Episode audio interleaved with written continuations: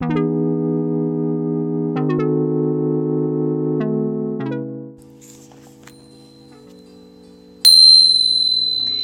んばんは。スピリチュアルケアラーしずくです、えー、今日はですねちょっと不定期配信をしていきたいなと思って収録をしています、えー、今日はですねあのお仕事お休みでしたので、えー、とあるところに出かけてきました。えそこは比較的私が、えー、っとよく通る場所ではあったりするところなんですね。でえっとまあ地理的に言うと福岡県の中で北九州市と福岡市の間にある、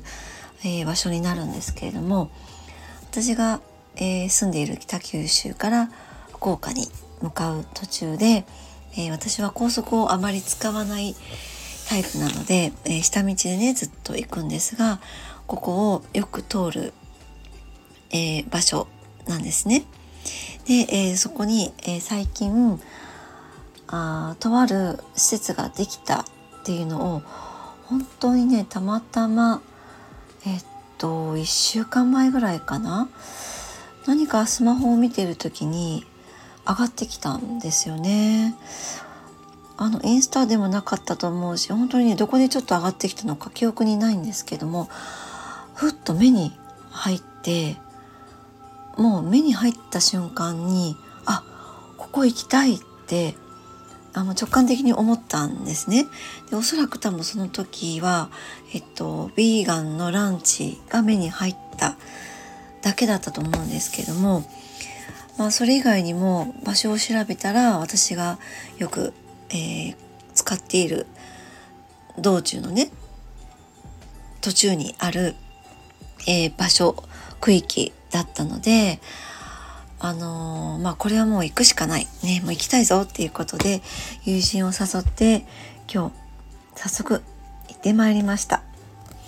もう思いついたらねすぐやりたいタイプなのであの行ってきたんですけれどもね。であのー、あまり私えっと綿密に何かこう計画立ててえー、どこかにね遊びに行くとか旅をするっていうよりもあここ行ってみたいから行ってみよう。そしてそれから先のことは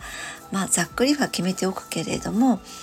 あ、なんとかなるかなみたいな感じで行くタイプなのでこう今日訪れる場所のこともあまり深く、えー、下調べをしていなかったんですね。で、えーまあ、そんな感じで訪れてまず分かったのがですねここはもう一日いられるなっていうことだったんです。で、えー、今日はもう朝からね大雨になるという予報が出ていたんですけれどもただね朝はお天気だったので本当にそうなのかなって半信半疑ながらね、まあ、向かったんですが確かに着く頃にはもう大雨で、まあ、道中も大雨だったんですけれどももしも大雨だったら、まあ、ランチをいただいてその後どうしようかなって一応ね頭の中で思ってはいたんですよね。あの私一人で行動するわけではなくて友人も一緒だったので、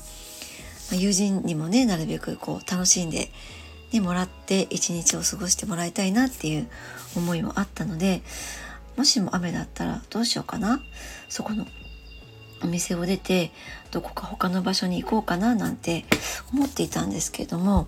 訪れてみたらどうやらそこがそのいわゆる複合施設だったわけなんです。なので、えー、ランチをいただける、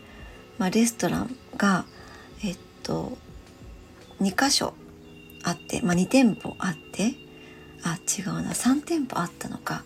で1つはあのカフェ形式だったんですけどもね。全部で3店舗飲食店が入っていてそしてですねとても面白いなと感じたのは1階と2階と今のところスペースを使ってるみたいなんですけれどもその1階も2階もあらゆるところにテーブルが置いてあるんですね。でどのスペースに座ってもどこかの店舗のものをそのそこに持ってきてもらえるんですよ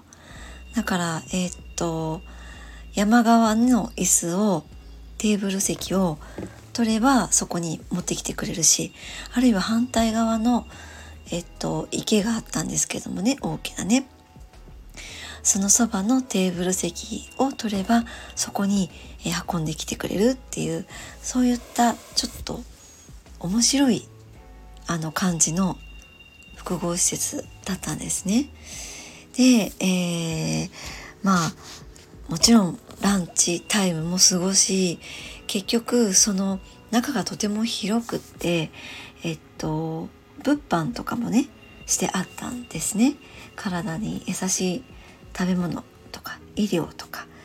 えー、あとそうですねお花もちょっと置いてあったかなあちこちこう見て回ったりしてるともう今日は外は雨だしここで一日過ごそうということになってランチタイムを過ごし、えー、っとちょっとお3時のおやつタイムを過ごしまあほとんど半日ここで今日は過ごしたっていう感じなんですね。でどうして今日このお話を不定期配信でしているかっていうと、まあ、下調べもせずに訪れたわけなんですが訪れて中をこう歩き回っているうちにですねなんとなくあることに気づいたんですよ。でそれはここはもともと別の施設があったんじゃないかなっていうことだったんです。えー、それはその、うんまあ、施設自体も、えっと、表向きのその建物が、えー、4階ぐらいまでどうやらありそうだったんですね。で実際今使ってるのは2階までのスペースなんだけれどもとても、えー、廊下が広かったりとかなんかこうぐるっと回遊できるような作りになっていたりとかまあ、そんなのを見ていて中は最新の、えー、作りなんですよ。綺麗にしてあってですね。でも建物自体はどうもそんな感じだったのでもしかしてここはもともと別の施設だったのかな？っていうことに気づいたんですね。でまあそんなことを感じながらえっとまあ、えー、ランチやスイーツを楽しんでいたんですけれどもえー、まあそのなんとなく気になっていたことってやっぱり家に帰って私調べる方なので家に帰って調べたんですね。でそしたらやはりもともとえー、っとここはホテルがあったみたいなんです。で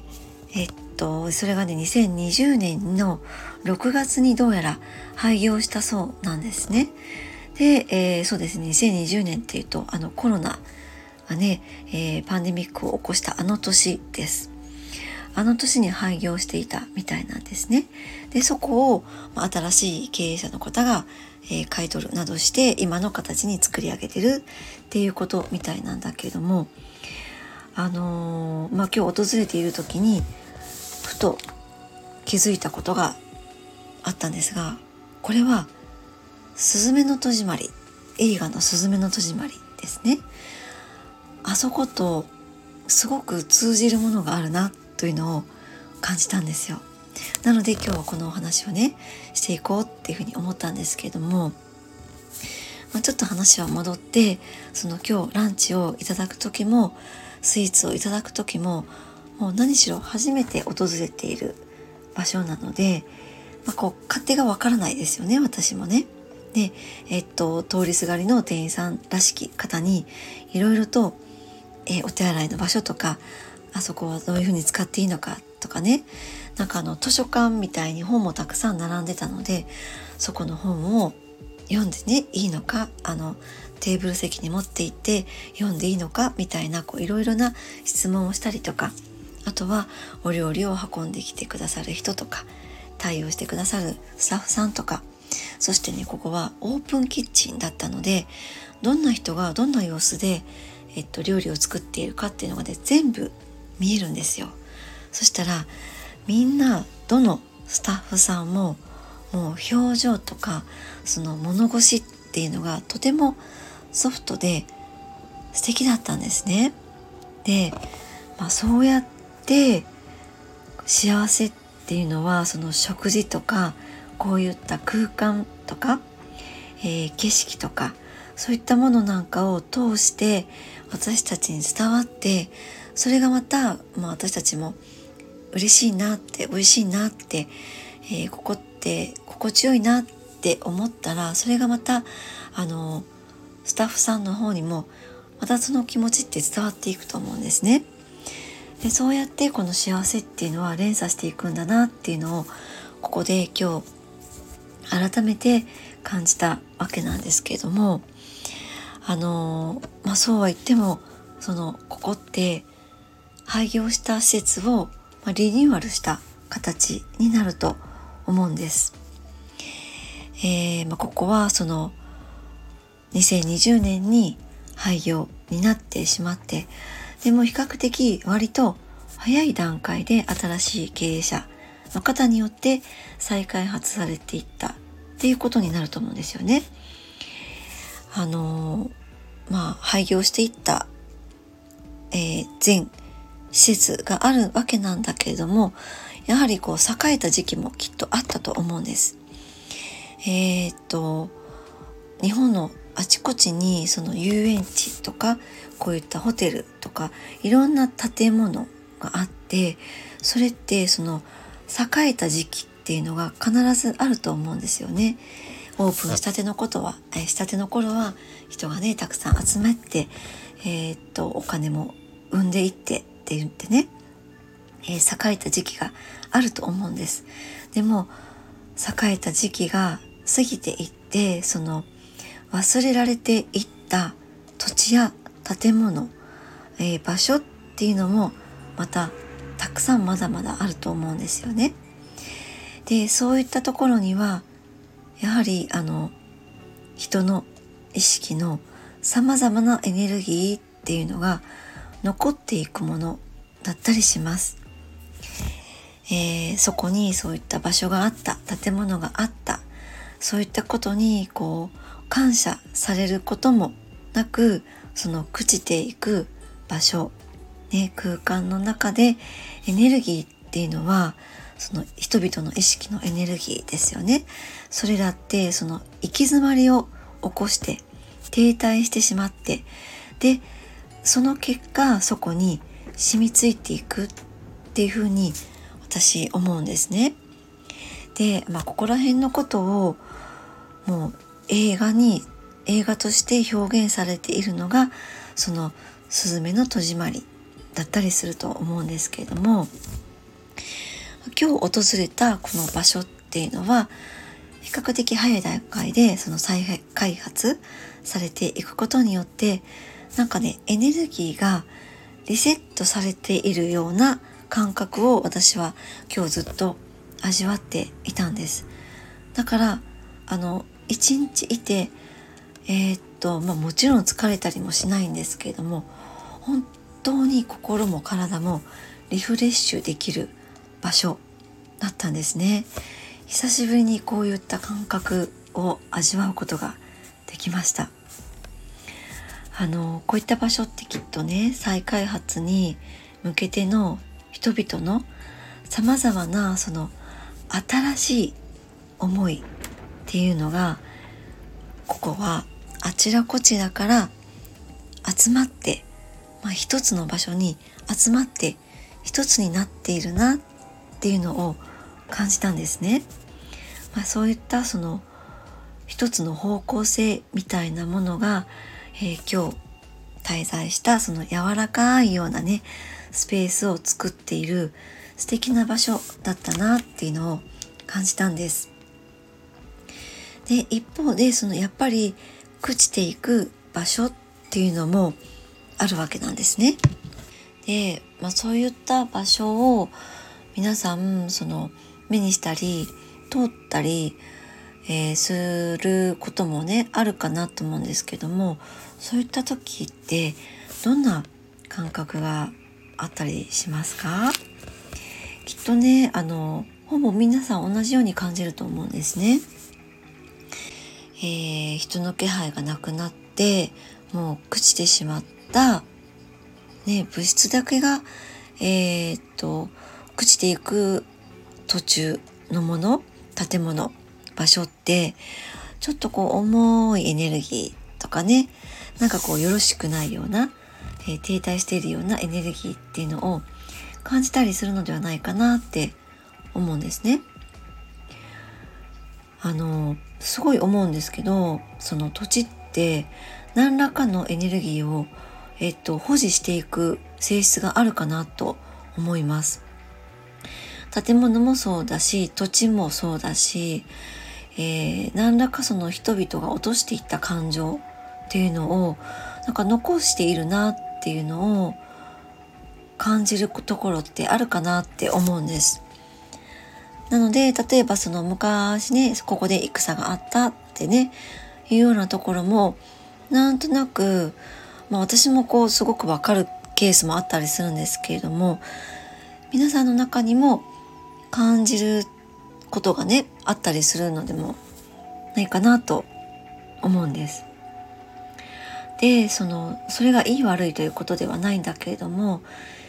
やっぱりそこの地にね土地に染みついたもの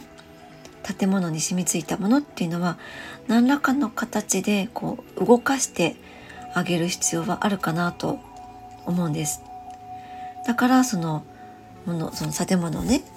えー、壊したりとか建て替えたりあるいはリユースしたりすることでその、まあ、あるいは人がそこにね住もうとかね、えー、ここをこう素敵な場所にしていこうっていうそういう意識が先に立つことでそれが現実化していくと思うんですね。えー、だからその昔って、まあ、私やなんかがこう幼少期の頃ってその土地開発、えー、リゾート開発みたいなあの動きがすごく活発だったと思うんですよね。えー、っとだから今から、うん、40年ぐらい前あたりぐらいからでしょうかあのあちこちにいろんなこうホテルとかリゾート施設をもう本当にこれでもかっていうぐらいに建てていて、まあ、それは国の予算とかも余っていたのかなと思うんだけれども、えー、まあそれがこうバブルがはじけて、まあ、そういったものがこうそれほど必要ではなくなっていく、まあ、なくなっていくざるを得ないそうならざるを得ないっていうようなこう時代の流れになっていくとあのそういったあれほど栄えていた建物場所で、えっと、リゾート施設っていうのが、えっと、人々が求めていかなくなったと思うんですよね。で求めていかなくなっていったら、まあ、やはりこう廃業に追い込まれるっていうことにもなっていくわけなんですけれどもあの新しくね建てたりする時って、えー、家を建てる時もそうなんだけれどもその地鎮祭とかやるわけじゃないですか。でもえっと終わる時ってその儀式がないと思いませんか？ねあのまあ、いつの間にか廃業になっていたとかいつの間にかあそこの、えっと、コンビニとかもね、えー、閉まっていたとかってまあ結構目にしたりするんですけれどもその終わる時の儀式ってあるのかなって私思うんですよね。でもうきっとねないのではないかと思ってでそのないままなんかそのないまま忘れられていった、えー、その場所に同じようにそこで楽しんだ思い出とか、まあ、他にもいろんな人々の意識っていうのもそこに置き去りにされていくっていうことなんだと思うんです。それを私たちはふとそのえっと閉まっているままの建物置き去りにされている建物だんだんと朽ちていく土地っていうものを見た時に何か重たいものを感じたりとかするのではないかなって思うんですね。だからやっぱりその始まりの儀式があるわけだから終わりの儀式も必要かなって思ったりします。まあ、そういったものがないからこそ「えー、スズメの戸締まり」で表されているようにそのそこに落ちていった人々の意識まあ念とかもそうですよねそういったものがその土地に溜まっていってそれが何かをきっかけにバーンと弾けた時に、えっと、地震となるっていう、まあ、そういったのっていうのはやっぱりね本当にあるかなと、えー、そういうふうに感じていたりします。なのでそのこれってあの土地とか建物だけに言えることではなくて私たち一人一人の気持ち意識にも同じことが言えると思うんです。えっと私たちってそのなんだろうな見て見ぬふりをしている自分の中にあるものってたくさんあると思うんですよね。でそれはやっぱりまだ見れない段階の時もあると思うしもう見れる段階までは来てるんだけれどもまだちょっと見たくないってまだ最後の抵抗をしているってそういう時もあると思うんですよね。まあ、それがいわゆる未消化なままの感情なんですけれどもそれはこの土地とか建物と同じように私たちの体の中でも同じことが起きていたりします。見て見ぬふりのねまだ未消化な感情っていうのもずっと私たちこうお腹の中に抱えていたりするんですね。で抱えたままでいるとやっぱりそれって重たいものなので私たちの肉体にいろんな形で自分の中に重たいものがあるよっていうのを教えてくれるようになるんです。それはいろんな形で教えてくれますよ。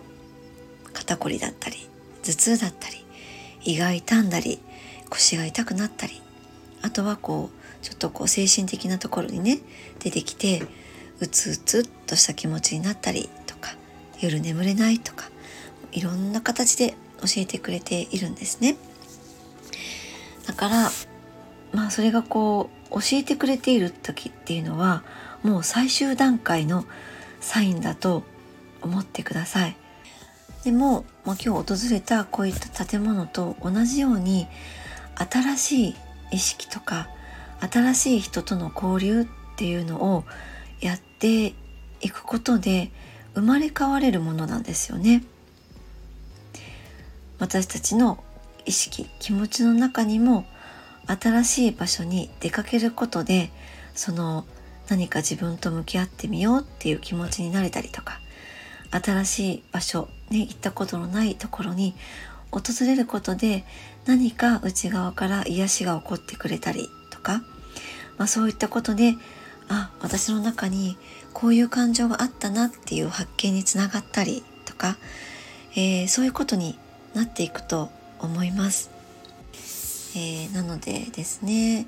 何かこう新しいことにチャレンジしたりっていうことに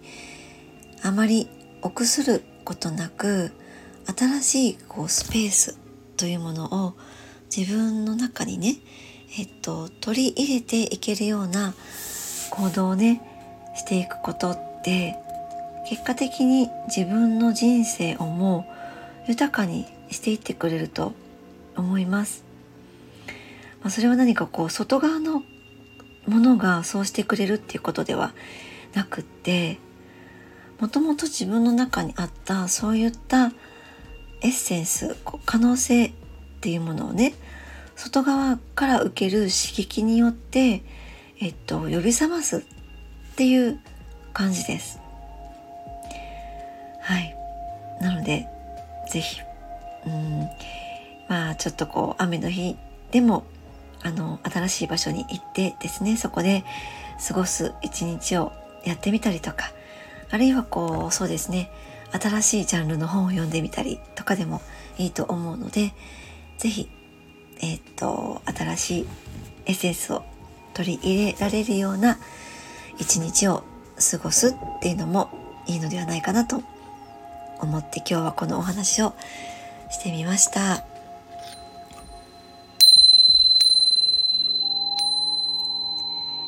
ゆるりほっとするひとときを大切にお過ごしください。おやすみなさい。